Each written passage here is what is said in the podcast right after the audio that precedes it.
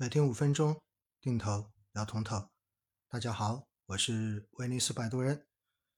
今天是二零二二年的三月一十八号星期五的早上。哎，为什么早上会跟大家来录制节目呢？因为今天起床之后哈，看到了外媒所传来的消息，我觉得呢，这对于中概股以及恒生科技这些基金的持有人来说，一定是一个比较正面的消息。那大家知道呢，在过去的很长一段时间，中概股为什么一直跌跌不休？那么有几方面的原因。第一方面的原因，当然是因为呃监管对于相关平台经济的公司反垄断。等等一系列的这种政策性调控所造成对于他们未来盈利预期的这种负面的影响，而另外一块呢，非常重要的就是因为瑞信造假所形成的一个附带的影响，那么就是美国直接利用这个机会呢，出台了外国公司担责法，要求所有在美国上市的外资企业。必须要能够证明自己没有被外国政府进行控制。如果相关的上市公司不能够拿出证据来的话呢，那么就应该要允许美国的相关机构能够审查到、直接查阅到上市公司的这一个审计的会计底稿。那么之前呢，我国对于这一块是非常的坚持。认为这涉及到国家的机密，不愿意达成妥协，所以呢，在这样的情况之下，按照外国公司担责法，所有的中概股公司在二零二三年年报公布之后，都会要被强行的退市。所以有这种预期在之后，哈，在叠加在过去的这段时间俄乌的冲突，大家所看到的美国证券交易机构。对于俄罗斯的这些上市公司所采取的种种的这种制裁的措施，甚至于造成了有些股票的这种市值归零，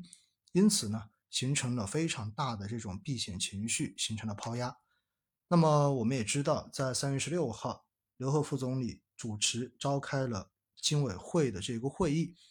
那么针对市场所担心的这些问题，一一都做了正面的回应，特别强调说。一定要稳，一定要有利于经济的发展。对于所有不利于发展的收缩的这些政策，全部都要谨慎。而且呢，不利于市场稳定的这一些方向跟政策都需要进行调整。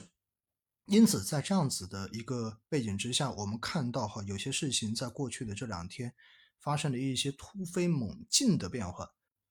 所以大家看到，在过去的这两天，整个 A 股是出现了明显的反弹，同时中概股更是出现了历史上面罕见的大力的这种触底的超跌反弹。恒生科技同样的也涨得特别的厉害。那